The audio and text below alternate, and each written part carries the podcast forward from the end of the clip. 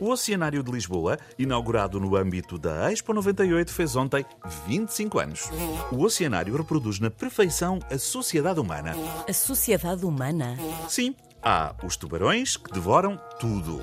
Há os peixes pequeninos. Os que são devorados. As pessoas, quando estão a ver esses, no fundo estão a olhar-se ao espelho. Por isso é que gostam tanto de visitar o oceanário. Claro, estabelece-se ali uma relação de cumplicidade entre alimentos de tubarões.